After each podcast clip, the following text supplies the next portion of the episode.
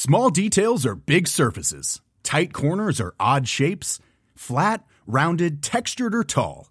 Whatever your next project, there's a spray paint pattern that's just right. Because Rust new Custom Spray 5 in 1 gives you control with five different spray patterns. So you can tackle nooks, crannies, edges, and curves without worrying about drips, runs, uneven coverage, or anything else. Custom Spray 5 in 1. Only from Rust Nous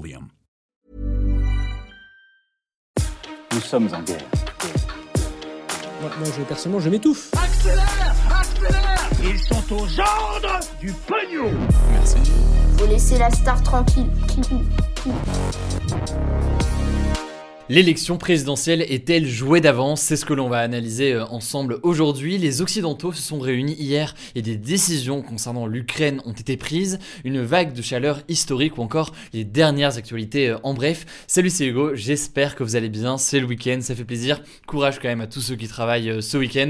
Et on est parti ensemble pour une nouvelle plongée dans l'actualité en moins de 10 minutes. Au passage, vous avez été un certain nombre à me demander de parler du McKinsey Gate en référence à ce cabinet, donc McKinsey, qui a travaillé massivement pour euh, le gouvernement français ces dernières années. Un cabinet qui est accusé par le Sénat de ne pas payer son impôt sur les sociétés en France depuis 10 ans. Il y a eu par ailleurs des accusations de proximité entre McKinsey et le gouvernement. On en a déjà parlé euh, deux fois euh, sur la chaîne, avant d'ailleurs que le sujet n'émerge en tendance sur Twitter ces derniers jours. Du coup, je vous mets des liens en description pour voir les différentes actualités associées les fois où on en a parlé si vous voulez en savoir plus. La nouveauté aujourd'hui, c'est que le Sénat a annoncé saisir la justice pour faux témoignage, euh, faux témoignage potentiel d'un dirigeant de McKinsey, justement cette question de l'impôt sur les sociétés. On reparlera donc de l'affaire McKinsey dans les prochains jours, puisque évidemment c'est un sujet majeur. Et on commence donc avec euh, le sujet à la une aujourd'hui. Emmanuel Macron est en tête dans tous les sondages, que ce soit au premier tour ou alors au second tour face à n'importe quel autre euh, candidat.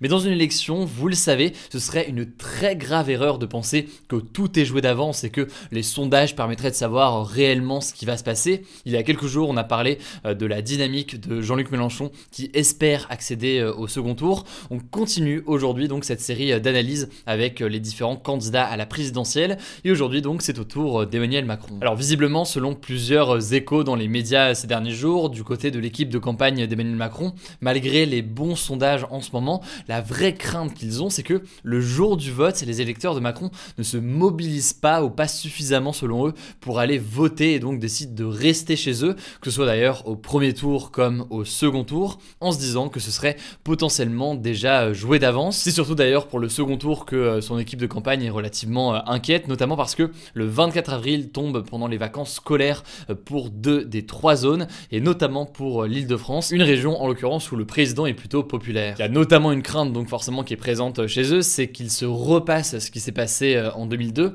À l'époque, Jacques Chirac, président et candidat du centre droit, disons, euh, s'était présenté pour un second mandat euh, et pour euh, donc rester à l'Elysée.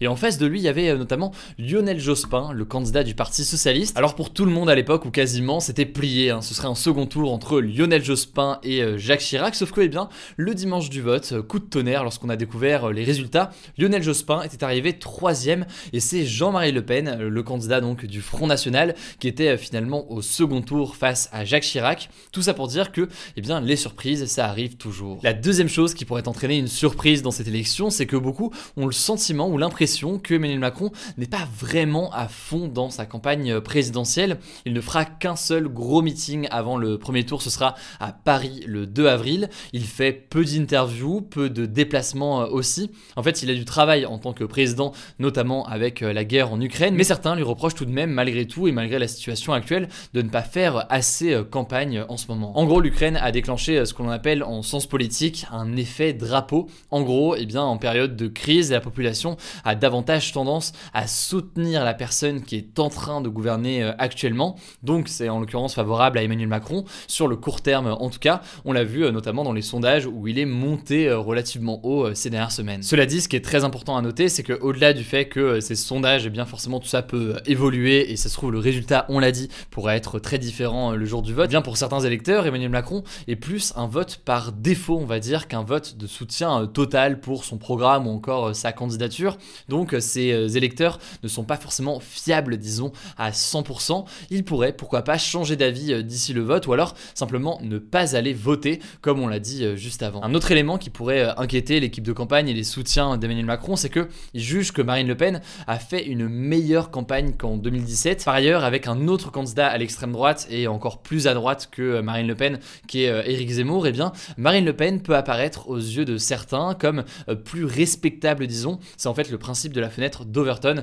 Euh, je vous mets un lien en description si vous voulez, ça vous intéresse, pour voir comment peut évoluer le débat politique au fil des années et à quel point, disons, le champ, on va dire, des idées possibles et acceptables peut évoluer dans l'opinion au fil des années. Par ailleurs, il faut aussi savoir qu'en cas de second tour entre Emmanuel Macron et Marine Le Pen, il y a des dynamiques en fait sur ce que l'on appelle notamment les réserves de vote. Là, en l'occurrence, on peut supposer que ceux qui ont voté pour euh, Éric Zemmour au premier tour iront voter pour euh, Marine Le Pen au second tour. Et du côté des autres électeurs, des électeurs ou des candidats de gauche euh, par exemple, eh bien, on peut supposer que ce sera pas forcément le cas et que bah, des gens qui ont voté par exemple Jean-Luc Mélenchon au premier tour n'iront pas forcément voter pour Emmanuel Macron face à Marine Le Pen au second tour et préféreront donc dans certains cas s'abstenir puisqu'ils critiquent aussi très fortement le bilan d'Emmanuel Macron à tout point de vue, d'un point de vue euh, social, économique ou autre. voilà donc pour un petit état des lieux, même si évidemment on peut pas prédire le résultat d'une élection présidentielle, ça me semblait intéressant de vous montrer que même si Emmanuel Macron eh bien, est favori aujourd'hui euh, dans les sondages, eh bien, en politique, rien n'est jamais joué d'avance. Les sondages, eh bien, tout ça peut évoluer très très vite dans euh, les prochains jours. Et ça me semblait donc important de voir tout ça. on va continuer dans tous les cas à analyser la campagne des différents candidats dans les prochains jours. On a donc fait avec Jean-Luc Mélenchon, aujourd'hui avec Emmanuel Macron, et on continuera à le faire dans les prochains jours euh, jusqu'au premier tour. N'hésitez pas à me dire ce que vous pensez de ce format-là. Encore une fois, on se base pas sur les sondages pour faire des conclusions quoi que ce soit, parce qu'il y a plein de précautions à prendre là-dessus, mais on analyse les différentes euh, dynamiques et les stratégies surtout de campagne des différents euh, candidats. Ça me semble assez intéressant de le voir. Évidemment, je vous tiens au courant là-dessus dans les prochains jours. Alors, on passe tout de suite aux dernières actualités concernant la guerre en Ukraine et on commence avec un point sur les différents sommets qui ont eu lieu ce jeudi en Belgique. Donc, des sommets, c'est en fait des rassemblements hein, de chefs d'État. Cette fois-ci, ça s'est passé à Bruxelles. On l'a brièvement évoqué hier, mais je voulais quand même qu'on revienne sur les deux trois annonces euh, importantes. La première annonce importante, c'est que les États-Unis vont fournir à l'Europe beaucoup plus de gaz naturel liquéfié cette année afin de réduire la dépendance de l'Union européenne au gaz venant de Russie. C'est une annonce assez importante, sachant qu'en 2021, environ 45% des importations du gaz naturel de l'Europe provenaient euh, justement de la Russie. L'autre annonce assez euh, majeure concernant ces sommets, elle a été faite par Emmanuel Macron. Il a proposé un plan d'urgence pour la sécurité alimentaire, car il craint une crise alimentaire sans précédent dans les 12 à 18 mois à cause de la guerre en Ukraine et euh, la Russie, euh, puisque la Russie et l'Ukraine sont deux grands producteurs de céréales qui ont euh, forcément suspendu ces derniers jours leurs exportations. Ce plan baptisé Farm devrait permettre de libérer les stocks de certains pays et d'aider les pays les plus dépendants de ces deux pays que sont l'Ukraine et la Russie eh bien, à augmenter leurs moyens. On verra donc concrètement en quoi ça consiste, qui va être mis en place, à quoi ça pourra vraiment ressembler. Mais c'est en tout cas la, question alimentaire est un sujet majeur puisque l'Organisation des Nations Unies alertait il y a quelques jours sur un risque de famine majeur dans de nombreux pays du monde et notamment dans des pays euh, d'Afrique. Pour avoir plus d'informations sur ce risque de euh, famine, je vous renvoie à la vidéo qu'on a postée il y a tout juste une semaine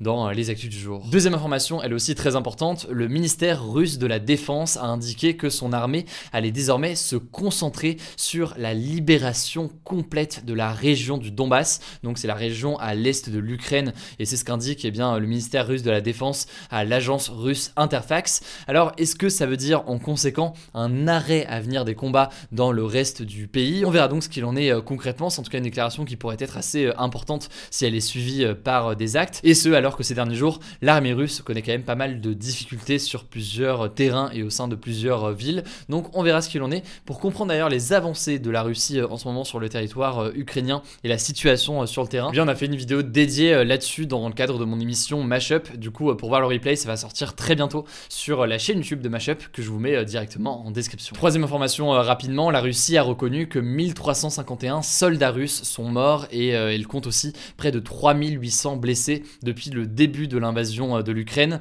il y a 30 jours donc. 1350 soldats russes tués, c'est un chiffre qui est contesté, donc ça c'est le chiffre de la Russie, mais selon l'OTAN, le nombre de soldats russes tués en un mois se situerait plutôt entre 7000 et 15 000, autrement dit beaucoup plus, et ça ferait donc 10% des effectifs de l'armée russe euh, engagés. Donc bien au-dessus de ce qu'annonce la Russie. Bref, beaucoup de flou sur les chiffres réels de l'armée russe aujourd'hui et sur le bilan humain. Côté ukrainien, le Haut Commissariat des Nations Unies aux droits de l'homme dénombrait le 21 mars dernier 925 civils tués depuis le début de la guerre. Mais si on prend le chiffre des autorités locales ukrainiennes, on dépasse largement ce chiffre. Et côté militaire, les États-Unis estiment qu'entre 2000 et 4000 soldats ukrainiens sont décédés. On continue tout de suite avec les actualités en bref et on commence avec cette première information concernant la La Corée du Nord a affirmé avoir testé avec succès ce jeudi un nouveau type de missile balistique intercontinental baptisé Hwasong 17. Faut savoir qu'avec ce nouveau missile, la Corée du Nord aurait la capacité de viser une cible à plus de 15 000 km de distance, ce qui mettrait donc potentiellement les États-Unis ou encore euh, l'Europe euh, en danger. Alors vous vous en doutez, cet essai a été rapidement condamné par euh, la communauté internationale et les pays, plusieurs pays du monde entier. L'Organisation des Nations Unies a d'ailleurs demandé au gouvernement nord-coréen de stopper toute action jugée contre-productive et qui alimente les tensions en Asie. Ça semblait donc essentiel de parler de ce nouvel essai. Deuxième information, je vous en ai parlé la semaine dernière d'ailleurs sur Instagram dans notre format quotidien des actus du jour. La semaine dernière, des températures dépassant de plus de 40 degrés les températures habituelles pour cette saison ont été observées en Antarctique ou encore aussi euh, plus de 30 degrés euh, qu'habituellement euh, en Arctique. Et pour vous donner une idée, en Antarctique, donc au sud du globe, le thermomètre de la station franco-italienne Concordia a indiqué une température de moins 11,5 degrés, sachant qu'il fait généralement moins 50 degrés à cette période de l'année. C'est donc un record de chaleur, si on peut appeler ça comme ça, absolu, en tout cas une différence de chaleur qui est absolument majeure. Ces températures inquiètent forcément les scientifiques car les pôles se réchauffent encore plus vite actuellement que la moyenne de la planète. Voilà, c'est la fin de ce résumé de l'actualité du jour. Évidemment, pensez à vous abonner pour ne pas rater le suivant, quelle que soit d'ailleurs l'application que vous utilisez pour m'écouter. Rendez-vous aussi sur YouTube et sur Instagram pour d'autres contenus d'actualité exclusifs. Écoutez, je crois que j'ai tout dit, prenez soin de vous et on se dit à très vite. Small details are big surfaces. Tight corners are odd shapes. Flat, rounded, textured or tall. Whatever your next project, there's a spray paint pattern that's just right. Because Rust new Custom Spray 5 and 1 gives you control with five different spray patterns. So you can tackle nooks, crannies, edges, and curves without worrying about drips, runs, uneven coverage, or anything else. Custom Spray 5 and 1. Only from Rust